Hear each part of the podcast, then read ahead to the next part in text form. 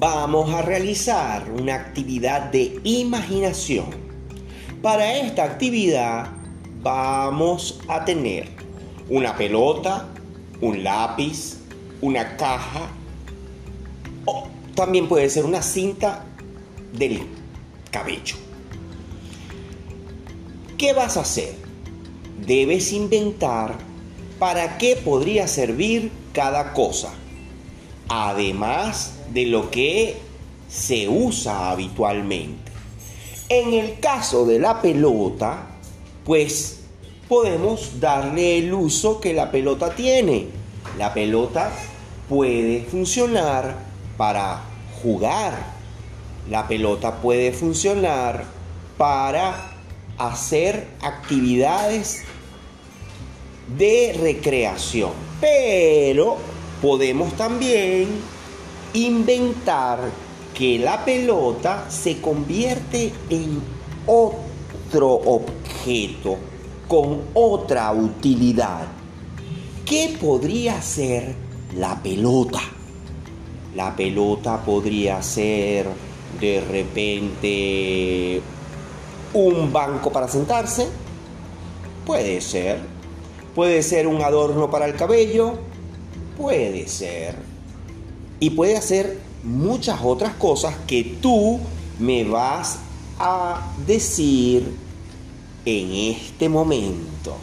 ¿Para qué más puede funcionar la pelota? Inventa qué otra función o uso tiene la pelota. De la misma forma lo vamos a hacer con el lápiz. ¿Para qué funciona el lápiz? Para escribir. Es cierto. Pero ahora vamos a inventar para qué puede también servir este lápiz. ¿En qué lo puedo transformar? ¿En qué lo puedo convertir? ¿Qué puedo inventar con este lápiz que tengo en mi mano? Y eso lo voy a hacer ya.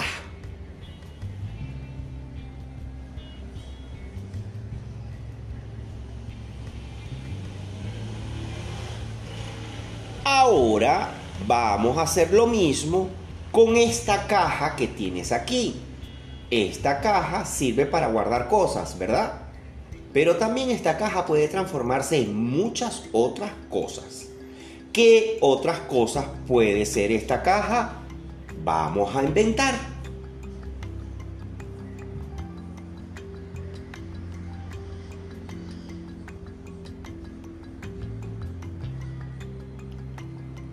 Y ahora tengo esta cinta del cabello.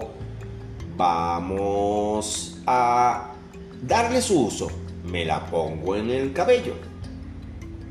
Pero ahora voy a buscar otras funcionalidades que yo puedo inventar con este objeto que es una cinta que va en el cabello. ¿En qué se puede convertir? ¿Qué puedo hacer con ella? Y eso lo voy a hacer en este momento.